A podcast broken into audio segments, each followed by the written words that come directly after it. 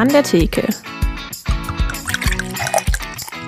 Der Podcast mit Bier und Menschen vom Niederrhein.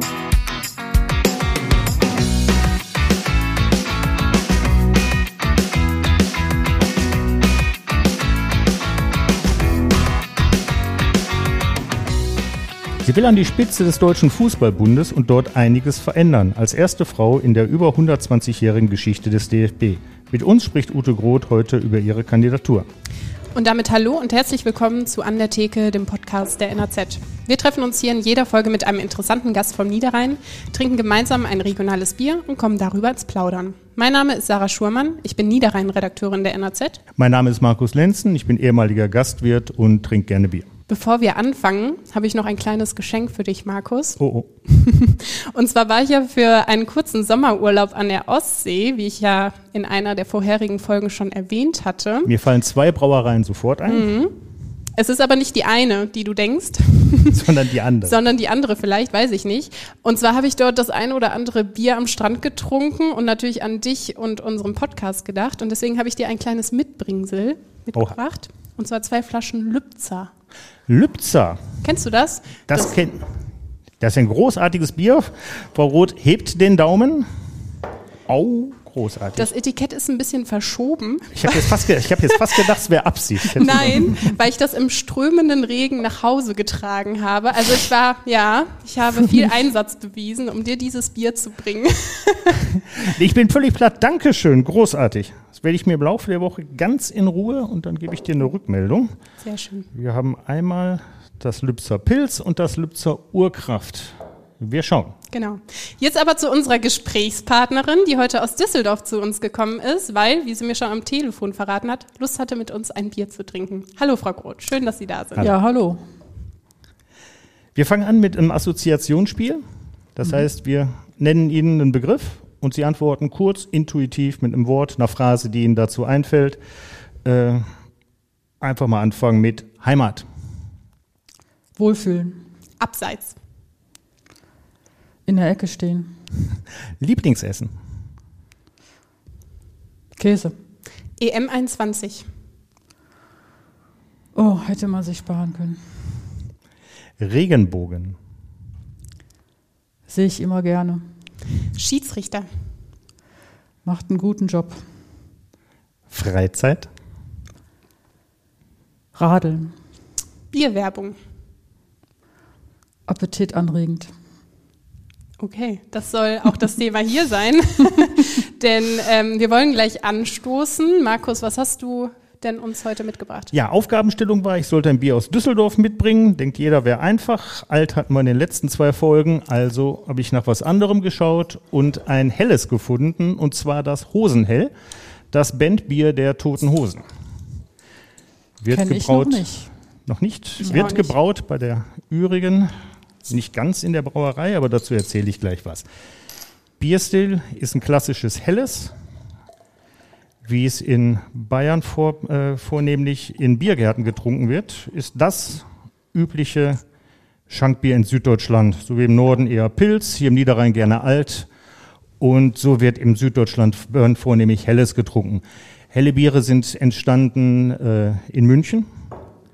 Und zwar als Antwort aus die aus Böhmen einwandernden Pilzsorten haben sich im äh, Mitte, Ende des 19. Jahrhunderts die Brauer vor Ort gedacht, da müssen wir was tun. Unser dunkles Bier kommt bei den Leuten nicht mehr gut genug an. Da müssen wir selber was brauen und haben das Helle erfunden. Äh, ist deutlich weniger hopfig als ein Pilzbier, ist äh, malzaromatischer. Sehen tut man es nicht unbedingt, aussehen, auch wenn man es gegen Licht hält, ist ein klares, helles Bier, feinporiger Schaum. Wenn wir mal riechen, stellen wir fest, ist nicht sonderlich komplex, hat so vielleicht so eine leicht brotige, leicht getreideartige Note. Aber das Bier soll auch gar nicht komplex sein. Das soll ein süffiges Schankbier sein, was man im Biergarten gerne auch mal im Mittag schon äh, zu sich nehmen kann in größeren Mengen. Zum Prost. Prost. Ja, schmeckt sehr mild. Wie schmeckt's euch? Genau, die ist schon mild, Frau Groth? Ich muss noch mal probieren. Gerne. Wenn einer einen Schluck nimmt, nehmen alle noch mal einen Schluck. Alte Regel.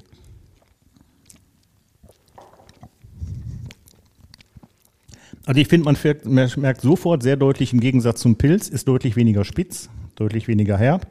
Wir haben tatsächlich einen relativ breiten Malzkörper, es hat tatsächlich schon eine leichte Süße. Äh, ist überhaupt nicht anstrengend, das geht auch im größeren Rahmen. Also ich finde es äh, gehaltvoller als die Pilzbiere, die ich jetzt so in der letzten Zeit getrunken habe. Also sehr, ähm, also es schmeckt nach Bier. Es gibt ja auch so Pilzsorten, Ja. da denkt man, man trinkt Limonade sozusagen. ne? Also hat wenig Eigengeschmack manchmal, aber das hat einen sehr kräftigen Geschmack für meinen Das ist schön. Das ist das, was als malzaromatisch beschrieben wird Okay. von, von den Biersommelieren, dass sie, was sie sagen. Es schmeckt äh, ähm, fülliger. Das ist genau dieser breite Malzkörper, der da ist. Und es ist ein bisschen stärker angebraut als ein klassisches Pilz bei nur 5,2 Umdrehungen. ja, Frau Groth, ist ha das. Haben Sie denn so ein Lieblingsbier, ähm, das Sie gerne vielleicht auch in Düsseldorf selbst trinken, an der längsten Theke der Welt? Ja, wenn ich da jetzt keine Werbung mache, würde würd Nee. ich sagen, nee, ich äh, trinke äh, richtig gerne Schlüsselbier. Okay. Das ist ja auch ein Düsseldorfer Bier, wird da gebraut und das ist nicht ganz so, also ans Übrige muss man sich immer so ein bisschen gewöhnen, da braucht man immer mal so zwei, drei Gläser, weil das schon sehr, sehr dunkel ist, äh, sehr kräftig, so einen sehr starken Eigengeschmack hat. Und beim Schlüsselbier schmeckt direkt das erste sofort super gut. Und deswegen trinke ich ganz gerne Schlüsselbier. Aber mit Ürige haben Sie mir jetzt ein Stichwort geliefert zum Tote Hosen hell. Äh, weil, also Tote Hosen, Begriff Düsseldorf und wenn man dann weiter Altstadt und Ürige sind so die Begriffe, die automatisch fallen. Und das hängt hier tatsächlich zusammen, weil die Brauerei Ürige und die Toten Hosen pflegen eine jahrzehntelange Freundschaft und äh, die Familie Schnitzler, die das Ürige betreibt, ist auf die Hosen zugegangen, hat vorgeschlagen, man sollte zusammen vielleicht mal ein Bier entwickeln, ein, ein Bandbier im Zusammenhang mit dem Ürigen. Jetzt war das Problem, Altbier war ja schon belegt.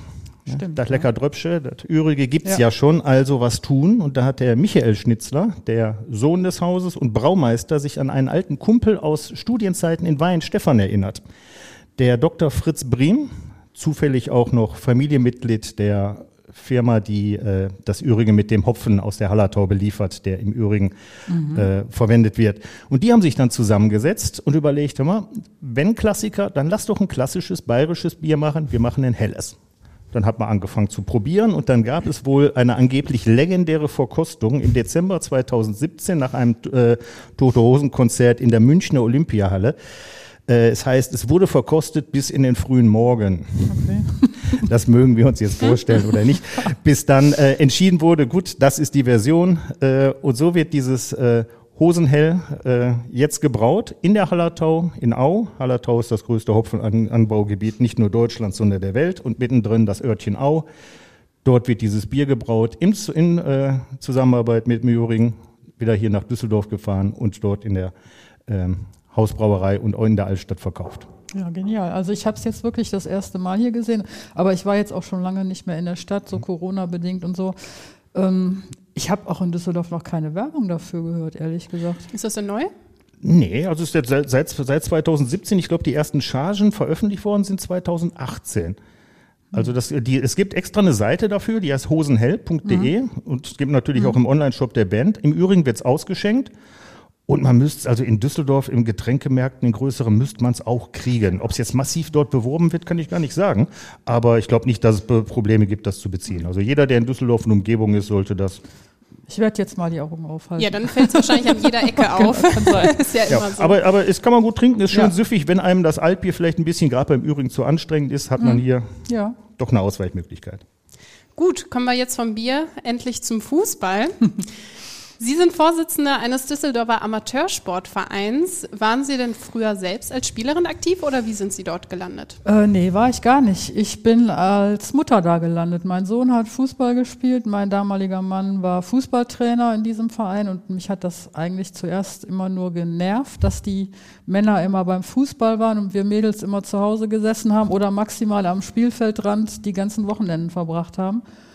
Und dann bin ich irgendwann mal mit auf eine Auslandsfahrt gefahren. Wir machen immer so einen Austausch mit, mit England. Da sind wir mal mitgenommen worden und da habe ich gemerkt, das ist richtig tolle Sozialarbeit auch im Verein, gerade mit Jugendlichen. Und dann habe ich danach tatsächlich einen äh, Übungsleiterschein gemacht, Kinder- und Jugendtrainer beim DFB in Duisburg und habe dann dann angefangen, Bambini, Bambini-Spieler zu trainieren. Und so bin ich dazugekommen. Also es ist eher zufällig gewesen. Mhm. Zufällig. Und dann kam eins zum anderen genau. und jetzt sind Sie Vereinssitzende, Vorsitzende. Genau. So, als Folge davon haben sich 2019 erste Mal auf das äh, DFB-Präsidentenamt beworben. Was war Ihr Hauptanliegen dafür, sich dazu entschließen, ich möchte hier kandidieren? Ja, man hat ja schon die ganzen Jahre vorher immer mitbekommen, dass die Präsidenten an der Spitze des DFB, also irgendwie, also für mich waren die nicht integer, nicht, nicht glaubwürdig, nicht ehrlich genug. Und dann ist ja wieder jemand zurückgetreten und dann äh, habe ich irgendwie so auf der Couch gesessen und habe dann auch was Fußball geguckt und dann kam so irgendwie so, so ein Interview mit dem Herrn Koch und der wurde dann gefragt, jetzt ist ja schon wieder jemand zurückgetreten, jetzt wird was Neues gesucht, können Sie sich auch eine Frau vorstellen? Und da ist so, so rumgewurschtelt worden, irgendwie so verbal und da habe ich wieder gedacht, die suchen wieder die, die gleichen Personen, die sie immer suchen und das ist immer schief gegangen. Und dann habe ich gedacht, ich kann mich doch mal einbringen. Ich bringe mich eigentlich immer ganz gerne mal ein, wenn ich erkenne, dass irgendwo was geändert werden könnte. Und dann habe ich gedacht, ich mache ja auch sowas. Ne? Also was ist das anders? Ist ein Verein der DFB, genauso wie unser Verein. Ich mache Vereinsvorsitz. Ich bin auch ja im DJK-Sportverband aktiv gewesen. Da habe ich gedacht, ich kann da was einbringen. Bewerb dich doch einfach mal. Und dann habe ich einen Zettel, einen Briefbogen rausgenommen und eine schriftliche Bewerbung äh, geschrieben und dann abgeschickt. Die Bewerbung ist allerdings nicht weiter beachtet worden. Da gab es irgendwie keine Reaktion drauf, wenn ich richtig informiert bin.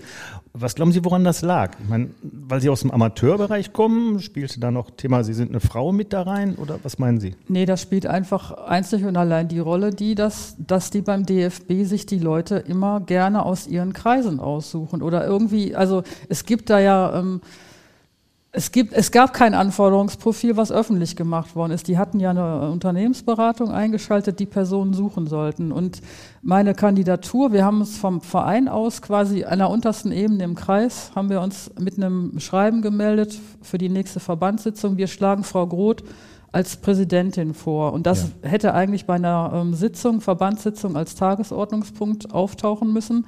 Ich war da an dem Tag, es ist nicht aufgetaucht. Und dann ist aber gesagt worden, im, ähm, im Abschluss der Sitzung, dass dieser Antrag intern behandelt worden ist, aber es nicht klar ist, welches Anforderungsprofil vom DFB kommt. Das heißt, es ist äh, völlig undurchsichtig, was da immer so passiert. Und deswegen, äh, also deswegen haben die meine Sache auch gar nicht behandelt, weil ich bin nicht geeignet. Ne? Aus deren also, Sicht. Ja, ja. Ne? Mhm. also der ja. Herr Koch hat mir gesagt, den habe ich da auch getroffen äh, in Duisburg. Ähm, ja, da brauchen wir jemanden mit Wirtschaftskompetenz und, und, und. Also irgendwie, ich habe nur gedacht, hä, das ist ein Verein, ne? Ja. Was, was, was soll das? Die haben ja auch 500 Angestellte beim DFB, da ja. ist ja sicherlich genug Wirtschaftskompetenz. Und Haushaltskassen kann ich auch führen. Also es ist irgendwie, nee, die wollen, die wollen eigentlich aus ihren Kreisen jemanden aussuchen. Und wenn man dazwischen funkt, das, das mögen die nicht. Ja, und so ist es dann ja auch wieder passiert. Mhm. Äh, Fritz Keller wurde DFB-Präsident, der dann erst monatelang Machtkämpfe ausübte ja. und einen unsäglichen Nazi-Vergleich machte. Im Mai legte er schließlich sein Amt nieder, so wie bereits zwei seiner Vorgänger. Was haben Sie gedacht, als Sie das ganze Drama mitbekommen haben? War da auch so ein bisschen Schadenfreude mit im Spiel? Also ich habe das tatsächlich äh, dann irgendwie morgens im Zug gelesen und habe gedacht, und täglich grüßt das Murmeltier. Ne? Also so wieder ja, die gleiche Geschichte. Obwohl der Herr Keller, das muss man ja ehrlich sagen, der ist ja jetzt aus einem, der ist zurückgetreten, weil er was Doofes gesagt hat, aber der hat sich ja eigentlich bemüht, da irgendwelche Sachen aufzudecken. Deswegen ist er ja wohl auch letztendlich gescheitert.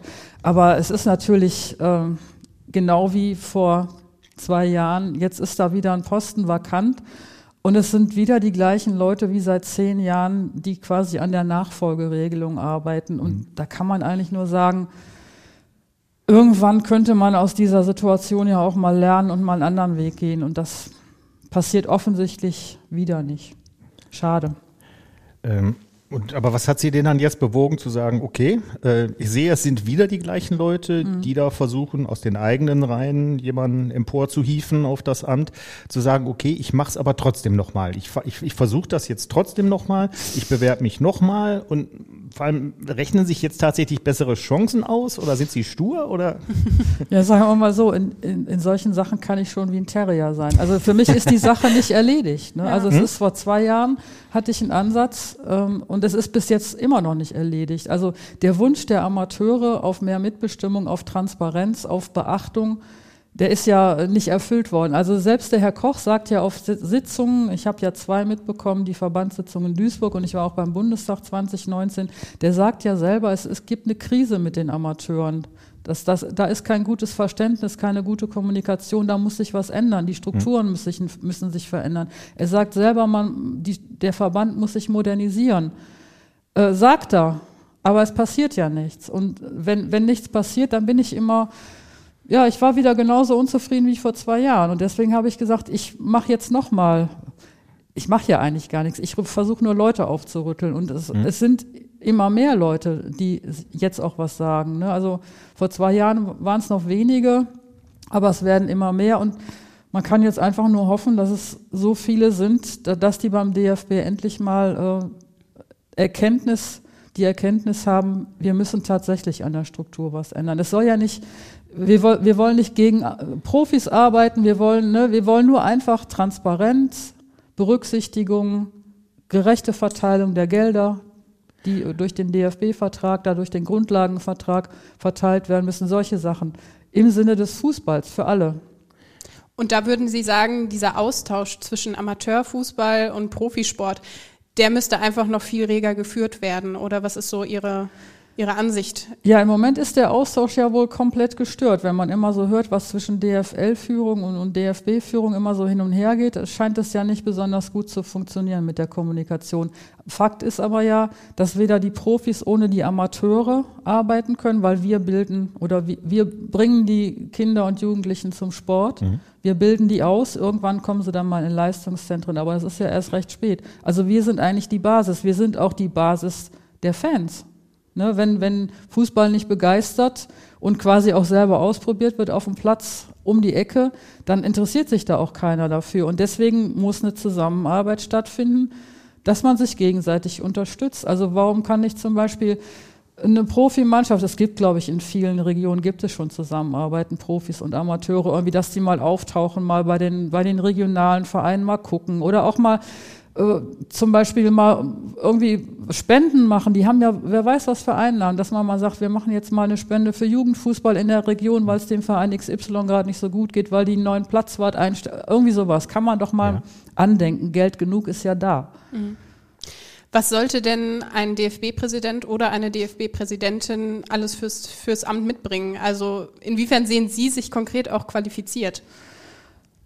Also ich glaube, erstmal muss man sehr ehrlich und sehr bodenständig sein und immer die Sache vor die Person geben. Also mich interessiert ja nicht, äh, wie ich da aussehe. Ich möchte für die Sache arbeiten. Und ich habe die Erfahrung tatsächlich erstmal im DJK-Sportverband gemacht, wo ich mitgearbeitet habe und auch jetzt bei uns im Verein, wenn man wenn man offen ist, wenn, wenn man mal ein bisschen über den Tellerrand hinausguckt, wenn man es schafft, andere Leute zu begeistern, dann kann man tolle Teams bilden, dann kann man junge Leute mit einbinden. Ich bin ja jetzt auch schon Anfang 60, aber wir schaffen das bei uns im Verein, junge Leute zu motivieren, mitzuarbeiten. Und sowas muss im DFB auch passieren. Sämtliche Vereinsführung im Amateurbereich oder sagen wir mal 98 Prozent, das sind alles Leute in meinem Alter und älter. Mhm. Irgendwann haben wir keine Lust mehr. Wer, wer kommt dann nach? Wie können wir die Leute begeistern? Und das muss man von oben vorleben, glaube ich. Wenn man jetzt beim DFB sich vorstellt, da ist so ein bunt gemischtes Team an der Spitze,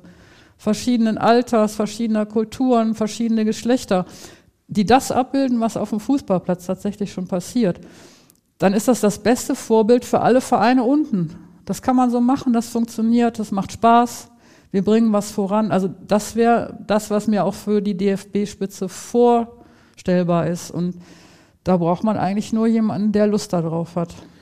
Das, die Assoziation hatte ich gerade schon, als Sie das sagten, so dass der, dass der Herr Koch ja offensichtlich auch äh, was gemerkt hatte, als er so sagte, äh, ja, also wir, wir, wir sehen das auch, äh, aber nichts umsetzt. Genau. So, und dass sie, also ich hatte sofort so diese Assoziation von dem wackeligen Stein oben auf diesem, auf diesem riesen mhm. unbeweglichen Moloch und der muss eigentlich nur mal angeschubst werden. Mhm. Sie wollen also derjenige sein, der diesen Stein anschubst und ins Rollen bringt, äh, weil die Erkenntnis ist ja offensichtlich da, dass das.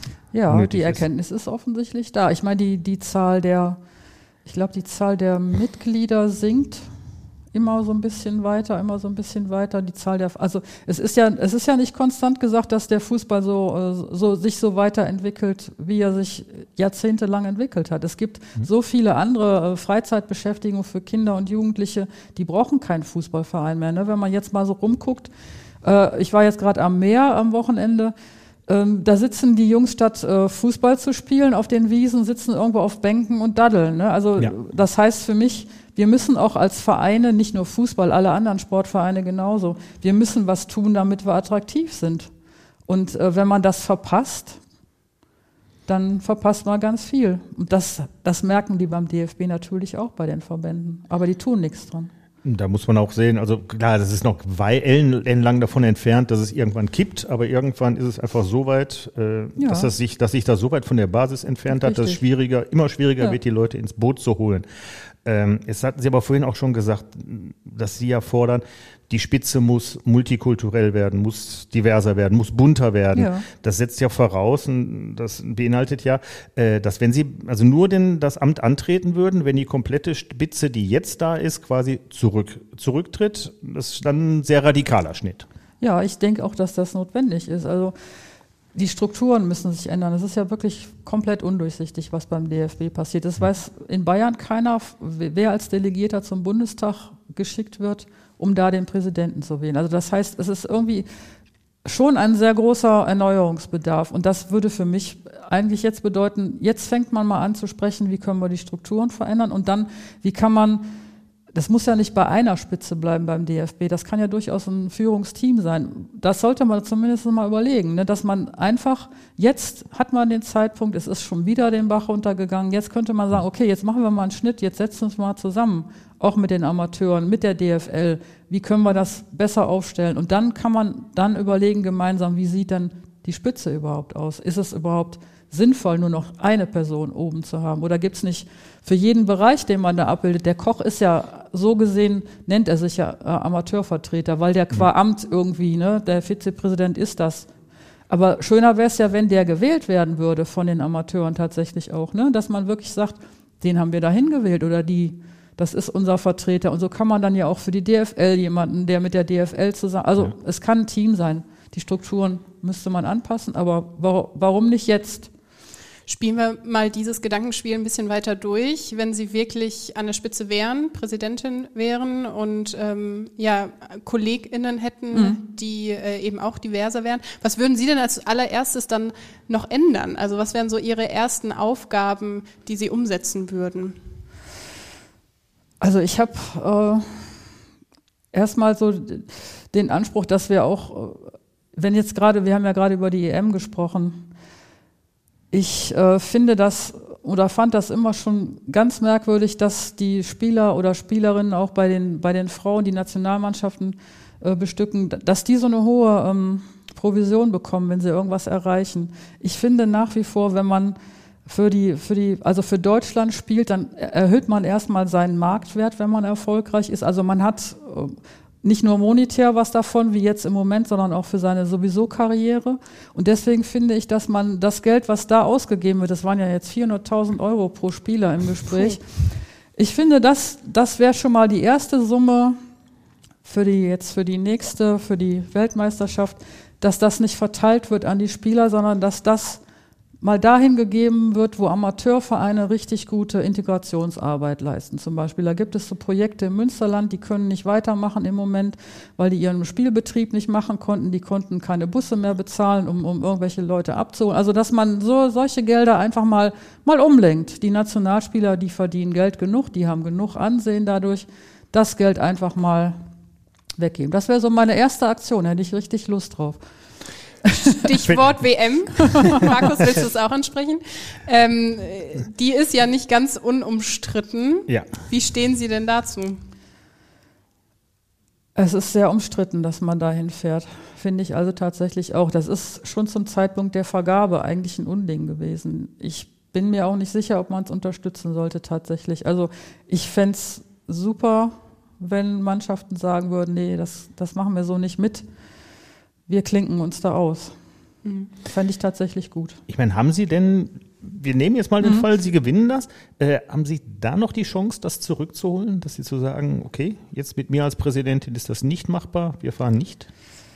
Ich glaube, dass das schon wahrscheinlich schon zu spät ist. Der Bundestag vermutlich. ist Anfang 2022, wo die neue Präsidentin, der neue Präsident gewählt wird, oder? Ja, Mhm. wenn, wenn das so bleibt, wenn der Mhm. Zeitplan so bleibt. Ne? Ja. ja. Das wäre natürlich sehr kurzfristig dann.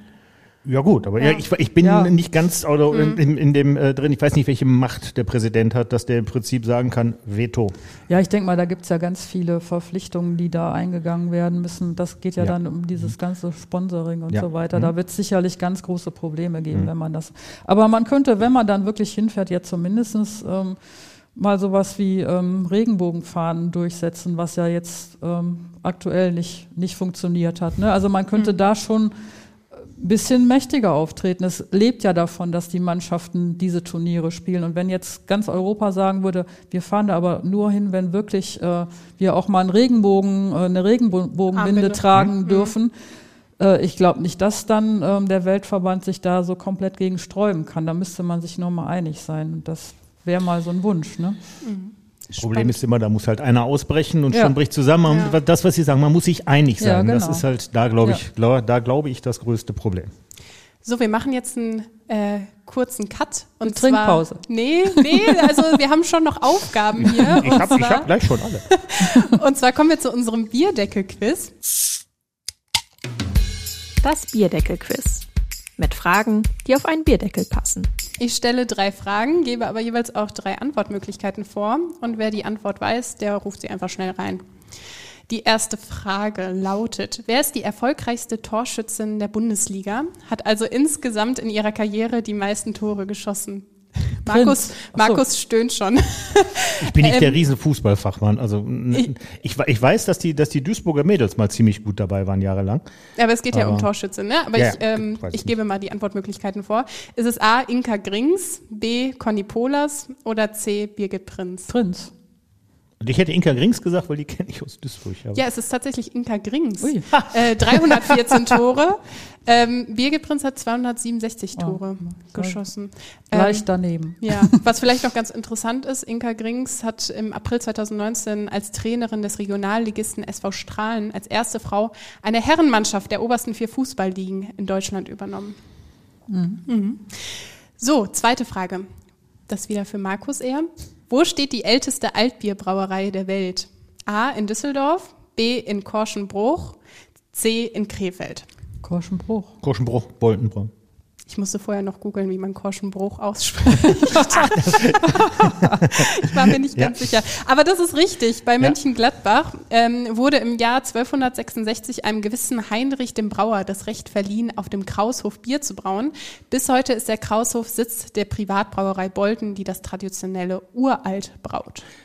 Bolten Uralt ist eine Reise wert. Wunderbar, ist ein hefetrübes Altbier, kann ich jedem empfehlen. Gibt's auch in der äh, schlanken 1-Liter-Flasche. Wir, wir, wir kennen ja, ne? Also man soll nichts aufmachen, was man nicht leer trinken kann. Aber äh, nein, es wird die ganz, ganz hervorragendes Bier. Und die haben inzwischen gutes Marketing. Ich sehe immer mehr Gaststätten, wo man äh, es auch vom Fass trinken kann. Ich habe gerade Bolten in der Garage stehen. Ach ja, Ach, sehr guck. gut. Ja. ja. Gut, kommen wir zur dritten und letzten Frage. Was versteht man unter Krefelder? A. Bier mit Fanta, B. Bier mit Sprite oder C. Bier mit Cola? Bier mit Sprite. Das ist jetzt eine Diskussion, das kann man so nicht beantworten. Je nachdem, wen du fragst, der wird jetzt sagen, keins von diesen. Ähm, also eigentlich ist es alt mit äh, Cola aus den dreien, aber äh, klassisch ist es eigentlich alt mit Malzbier. Hm, okay, das wusste ich nicht. Hintergrund ist der, dass damals das in Krefeld gebraute Altbier etwas dunkler war als das in Düsseldorf. Das heißt, wenn also die Krefelder nach Düsseldorf gefahren sind, das etwas hellere Altbier sahen, wollten die aber immer ihr Krefelder trinken. Deswegen haben die Wirte immer einen Schluck Malzbier mit reingetan. Spannend. Ich kenne Ob das so stimmt, ich kenne, ist eine Anekdote, die, aber ich, Ja. ich finde es schön, ja. schlüssig an. ja. Und wie gesagt, also äh, überall ist es ähm, alt mit Cola, bis auf in Krefeld, das ist alt mit Malzbier. Ja, ich kenne es auch nur als Altbier mit Cola. Mhm. Und bei Alster und Radler bin ich immer verwirrt und muss kurz nachdenken, ich was trinke noch mal keine was war. Mixgetränke, Ja. deswegen bin ich da. Ich auch nicht, aber da, da, als, da als Gedächtnisstütze, Alster ist ja äh, wegen des Flusses und der ist nicht sonderlich sauber, also trüb. Wenn du das, Ach, wenn du und das, Fanta wenn du das Pilz mit Fanta, dann Mhm. wird das, wird das trüb, also ist mit Okay. Fanta. Gute Rat- Eselsbrücke, merke ich mir. Ja, so, so, sehr, so merke ich es mir. Mein Bier ist noch nicht ganz leer. Ich nehme mal den letzten Schluck, weil eigentlich sind wir schon beim zweiten Bier angelangt. Ja, ne? machen wir ganz in Ruhe, machen wir, machen wir tatsächlich mal fünf Minuten Biertrinkpause. Und äh, Frau Groth hat uns Laugenstangen mitgebracht. Sehr Ich nett. glaube, dann haben wir Vielen gleich Dank. so eine Frühstückspause. Ist es zu spät für, für Abendessen zu früh. Statt Kaffee und, statt Kaffee und Kuchen machen wir eine Bier- und Laugenstangenpause. Bierkränzchen, wie Bierkränzchen. die Biersommelier letztens schon angeregt hat. Wir machen Bierkränzchen. Dann machen wir mal weiter mit unserem zweiten Bier. So, das zweite Bier aus Krefeld, Schlüffgen Brauerei. Das Summer Ale habe ich mitgebracht. Schön kleine Stubiflasche. Wir gießen mal ein. Sehen sofort, ist auch ein helles Bier. Ist ein bisschen dunkler als das helle gerade. Ich muss schon lachen, wenn ich auf das Etikett gucke. Steht drauf, mit Volldampf gebraut. Das hat einen Hintergrund. Wenn wir mal schauen, das ist tatsächlich Hefetrüb. Wir haben eine homogene Hefetrübung drin. Ist etwas dunkler, hat schon so einen hellen Bernsteinton. Äh, Und wie für Ales, Ales obergäriges Bier, äh, haben wir einen sehr dichten, feinporigen Schaum, der, wenn man so ein bisschen dreht, schon fast cremig im Glas aussieht. Hm? Wir riechen. Es riecht deutlich hopfiger und man hat wie ich finde, durchaus ein paar Fruchtaromen. Ist jetzt nicht vordergründig, aber es hat einen leicht fruchtigen dabei, äh, Geruch dabei. Und wir probieren.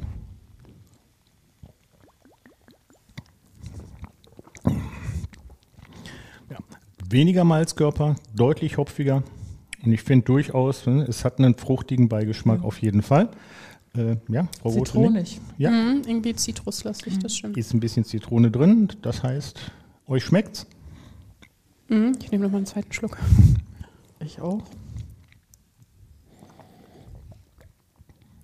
Schmeckt halt viel intensiver als das erste Bier, ne? Genau, das hier, das hier ist jetzt das, was dem, äh, was dem ersten so ein bisschen fehlte, dafür aber ausgeglichen wurde durch die Malzkomponente, Komponente, haben wir hier eine deutlich äh, hopfen, hopfigere Variante.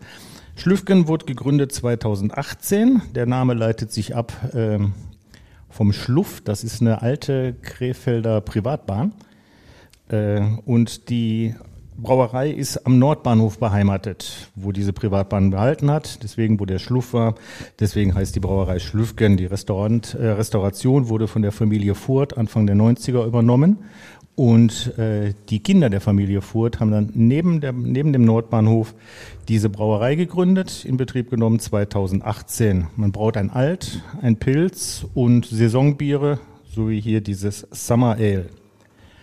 Äh, Der Nordbahnhof macht den Brauereiausschank. Lohnt sich übrigens ein Besuch immer. Die Saisonbiere auch da gibt's vom Fass. Man kann hervorragend essen. Auch ich als Vegetarier kriege da lecker was zu essen.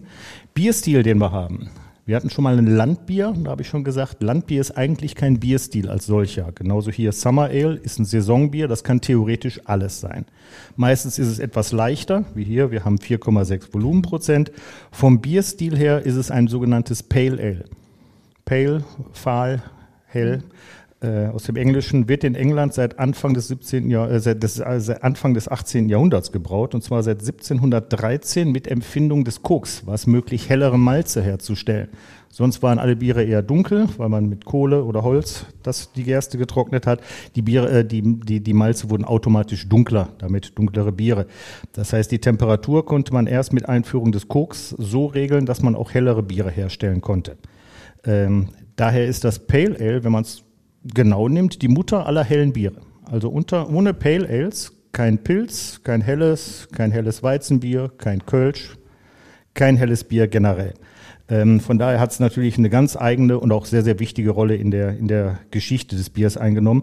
Breitete sich von England dann über die Kontinente aus, äh, weil die hellen Biere einfach in der Regel süffiger sind. Pale Ale zeichnen sich aus, die haben einen schlanken Malzkörper, nicht den breiten, wie wir vorhin hatten, sind deutlich hopfiger und äh, haben gerne auch mal Fruchtaromen dabei. Das ist die, was wir hier haben, ist die klassische englische Variante. Es gibt noch eine amerikanische Auslegung. Die amerikanische Craft Beer hat das Ganze, hat den Stil dann aufgegriffen. Da kommen wir aber noch ein andermal zu. Da bringe ich mal was von mit. Das hier ist ein klassisches englisches Pale Ale, so wie du es auch in England häufig vom vom Fass kriegt. Äh, ich finde das super lecker. Ist halt eine andere Herangehensweise an helle Biere, hat aber durch die Fruchtigkeit auch hier seine Berechtigung, Summer Ale genannt zu werden. Wunderbares Bier auch für den Biergarten. Sehr gut. Ja, so nach so einer langen Fahrradtour, da mal einkehren, Summer Ale trinken. Kann ich mir auch gut vorstellen. Ja. Frau Grode, haben Sie denn äh, während der EM jetzt auch ein paar Bierchen mal getrunken oder haben Sie das gar nicht so sehr ver verfolgt? Doch, ich habe schon das ein oder andere Spiel gesehen. Nee, eigentlich sogar fast alle. Also auf jeden Fall in der, in der, nachher in der Entscheidungsrunde. Die, die Vorrunden habe ich nicht, die Vorrundenspiele habe ich nicht alle gesehen, aber nachher Viertel, Achtelfinale, Viertelfinale, Halbfinale habe ich eigentlich schon alles geguckt. Und dann ähm, klassisch zum Fußball gucken gehört eigentlich immer irgendwie ein Bier. Also. Mhm. Wobei die, Fall. dieses, äh, dass die, dass die, dass ja immer auch große Brauereien die Nationalmannschaft präsentieren, Mhm. da gab es ja auch schon Kritik für, dass also Leute sagten, hm, hier wird der Alkoholkonsum Alkohol, mit, ja, ne, also sieht man auch mal z- zwiespältig. Ich habe eigentlich, weiß ich nicht, ich bin, ich bin zwiegespalten. Ich kann es nachvollziehen, dass es Leute Ja. gibt, die das nicht gut finden, aber wie Sie schon sagten, zum Fußball gucken gehört eigentlich Man auch muss ein auch Bier. mal ne? realistisch sein. Ne? Also, Ja. Aber ja, von wegen realistisch sein. Also aktuell sitzen im DFB-Präsidium äh, mit der Hannelore Ratzeburg eine einzige Frau und die Regional- und Landesverbände werden ausschließlich von Männern äh, geführt. Woran liegt das Ihrer Meinung nach und sehen Sie tatsächlich eine Chance, das zu ändern?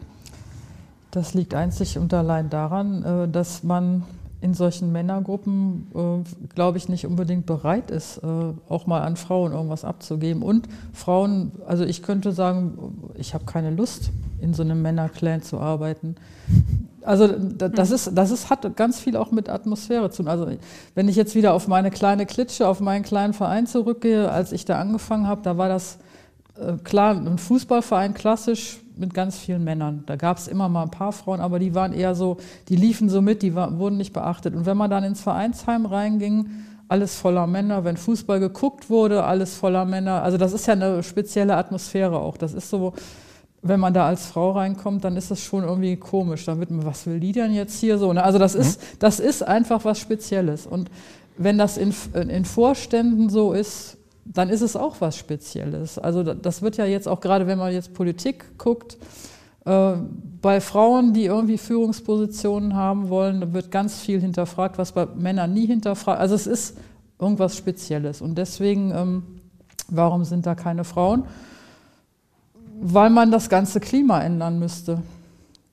Und wenn man das nicht will, dann bleibt es immer bei Männern. Und die, die es ändern könnten, sind gleichzeitig die, die es eigentlich gar nicht ändern wollen. Weil sie sich selbst dann abschießen Ja. würden. Mhm. Und eigentlich ist es überhaupt kein Problem, mit Männern zusammenzuarbeiten als Frau. ne? Ich komme ja aus der, aus der Baubranche, wenn ich das jetzt mal so plakativ sagen darf. Das ist ja klassisch auch Männer dominiert. Ne? Ja. Ich, ich konnte früher meine Ausbildung nicht auf der Baustelle machen, weil es da kein Frauenklo gab. Ne? Also mein Praxisteil nicht. Ja. Ne? Gab es kein Frauenklo. So, und, ich, und wenn ich jetzt das erste Mal irgendwo auf eine Baustelle komme mit Handwerkern, die gucken mich auch erstmal ein bisschen kritisch an. Aber wenn die dann merken, die weiß, wovon sie spricht, dann ist es doch überhaupt kein Thema. Ne? Dann arbeitet man ganz normal zusammen. Also das ist überhaupt nicht schwierig.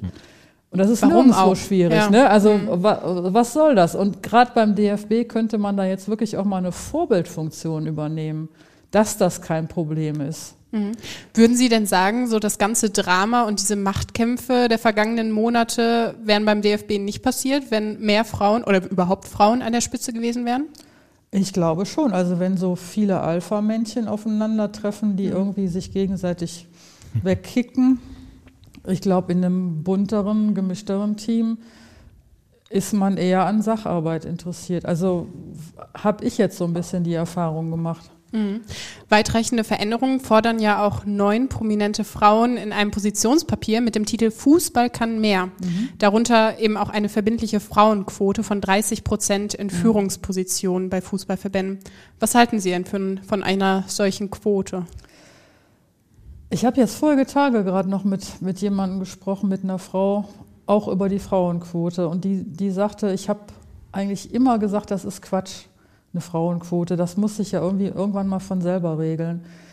Aber wir versuchen das ja jetzt schon irgendwie seit 20 oder 30 Jahren von selber regeln zu lassen. Und es passiert ja nun nicht wirklich so exorbitant viel. Und deswegen, ähm, ich, ich glaube, es könnte ein Weg sein, dass sich was ändert, eine Frauenquote.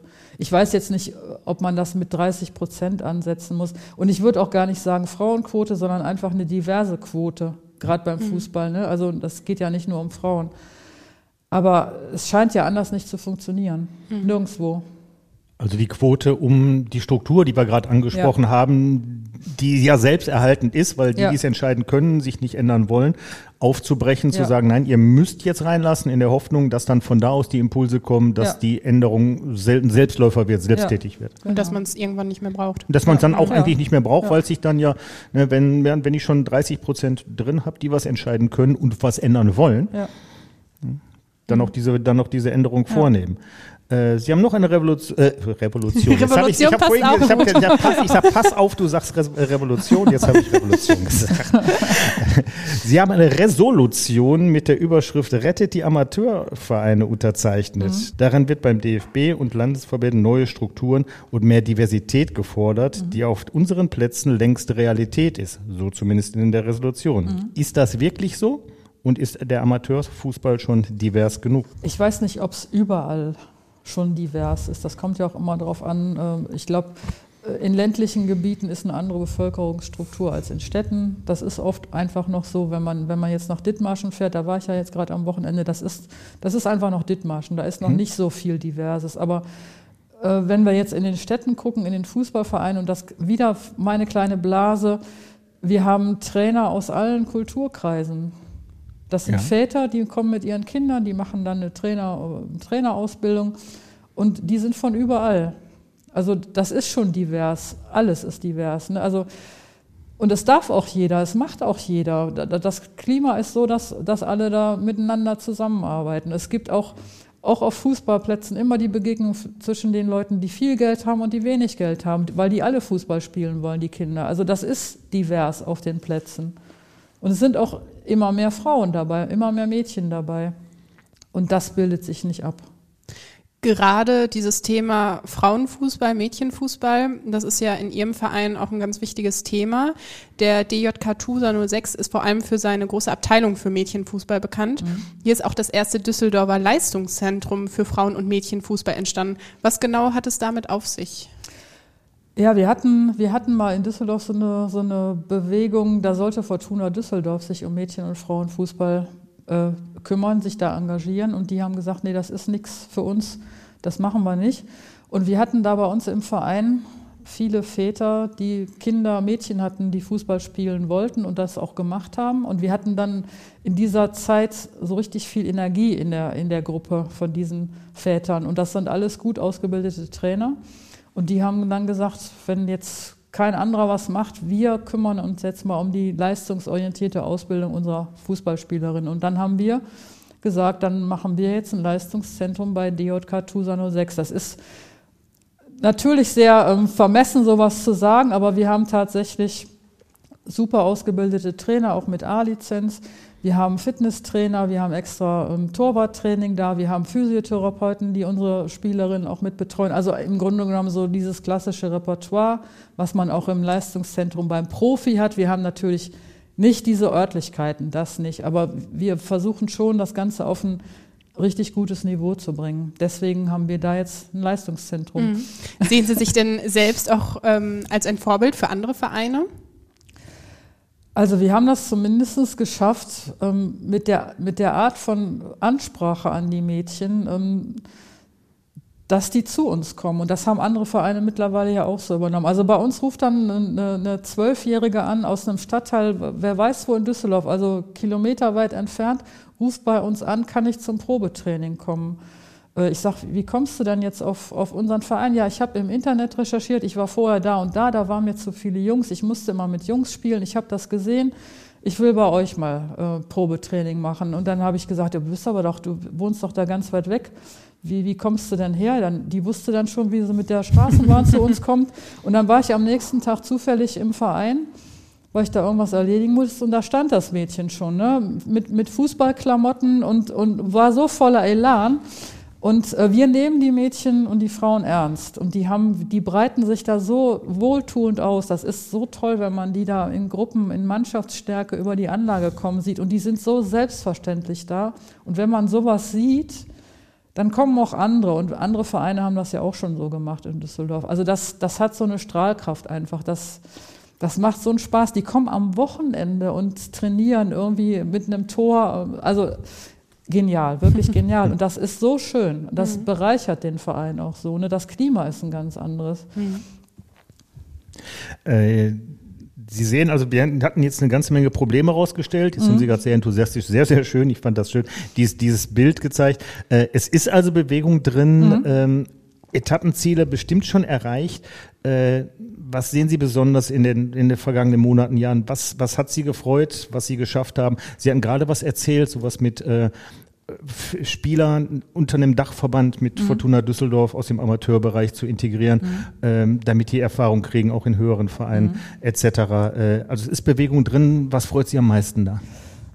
Also ich finde das jetzt erstmal richtig toll, dass wir das in Düsseldorf geschafft haben, dass mehrere Vereine miteinander kooperieren, mhm. um den Mädchen- und Frauenfußball voranzubringen. Also wir haben das jetzt wirklich geschafft, dass die Vereine, die schon aktiv sind und auch ein paar, die jetzt anfangen wollen mit Mädchen und Frauen, dass die jetzt sagen, wir schaffen das nur, wenn wir zusammenarbeiten. Und wir haben dann tatsächlich auch bei der letzten Sitzung Fortuna Düsseldorf mit ins Boot bekommen, die sagen, äh, wir, wir als Fortuna, wir, wir möchten diese Basisarbeit, das können wir gar nicht machen, aber wenn wir das zusammen machen, wenn die Amateurvereine die Basisarbeit machen, die Ausbildung machen, dann können wir als Fortuna oben an der Spitze dann eine Mannschaft übernehmen, die dann irgendwie Regionalliga spielt oder vielleicht auch irgendwann mal Bundesliga. Also das heißt, das ist eine Zusammenarbeit von vielen Vereinen, die einfach jetzt mal ihr eigenes Vereinsleben oder ihre Vereinsziele mal so ein bisschen zurückstecken und sagen, ja. wir wollen als Düsseldorfer Mädchen und Frauen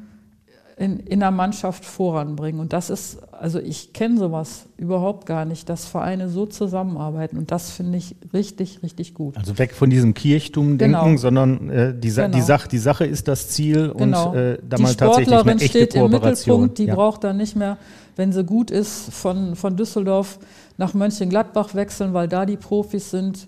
Die brauchen nicht nach Leverkusen zu wechseln, sondern die kann in Düsseldorf bleiben, weil wir mit Fortuna Düsseldorf im Team jetzt eine, eine, einen Verein haben, der auch eine große Strahlkraft hat. Mhm. Wobei wir sagen, wir strahlen auch, aber okay. Ne? aber ähm, das ist ein Modell und das finde ich, ähm, finde ich richtig gut. Und ich, wir haben die ersten Gespräche geführt. Wir haben jetzt nach den Ferien haben wir eine, eine, eine Arbeitsgruppe nochmal, wo wir Feinheiten nochmal ausarbeiten. Aber so wie das jetzt schon verabredet worden ist, ist es wirklich eine Zielsetzung, die kann eigentlich auch Vorbild sein für andere. Mhm. Das ist doch ein schönes Schlusswort. Ja, Vorbild, mein Glas Vorbild für andere. Ist leer. Bei euch auch fast. Ja. Ähm, ja, damit sind wir am Ende unserer Folge angelangt. Frau Groth, schön, dass Sie da waren. Wir drücken Ihnen natürlich die Daumen für nächstes Jahr und Ihre Kandidatur. Ich hoffe, Ihnen hat das Bier auch geschmeckt. Ja, super. ähm, bei uns geht es in zwei Wochen weiter. Dann ist bei uns zu Gast die Textilingenieurin Daniela Gnann, die mit ihrem Label ein Zeichen für mehr Nachhaltigkeit setzen möchte. Ja, auch ich sage herzlichen Dank, Frau Groth. Das hat Spaß gemacht. Äh, die Biere waren lecker, fand ich gut. Wir sind am Ende der vierten Folge, haben wir schon. Mhm. Wem es gefallen hat, äh, lasst uns gerne gute Bewertung da. Wir freuen uns über jeden, der diesen Podcast abonniert, hilft uns auch weiter. Und ich wurde gefragt, ich soll doch schon mal die nächsten Biere ankündigen, ähm, weil es Leute gibt, die tatsächlich das Bier mittrinken und mit uns verkosten wollen. Wir haben im nächsten Mal dabei zwei Biere der Geilingsbräuerei aus Kamp-Lindfort. Und zwar einmal das Kellerbier und das IPA. Schaut auf die Seite geilings-bräu.de. Dort ist auch eine Händlerliste, wo ihr die Sachen, äh, wo ihr die Sachen kaufen könnt. Ansonsten fahrt vorbei, die machen auch regelmäßig Hochverkauf. Äh, da kann man sich das ganze Sortiment zulegen. Ja, und dann ansonsten viel Spaß noch und bis es wieder heißt, in zwei Wochen an der Theke mit Markus und Sarah. Tschüss. Tschüss. Tschüss. Ein Podcast der NRZ.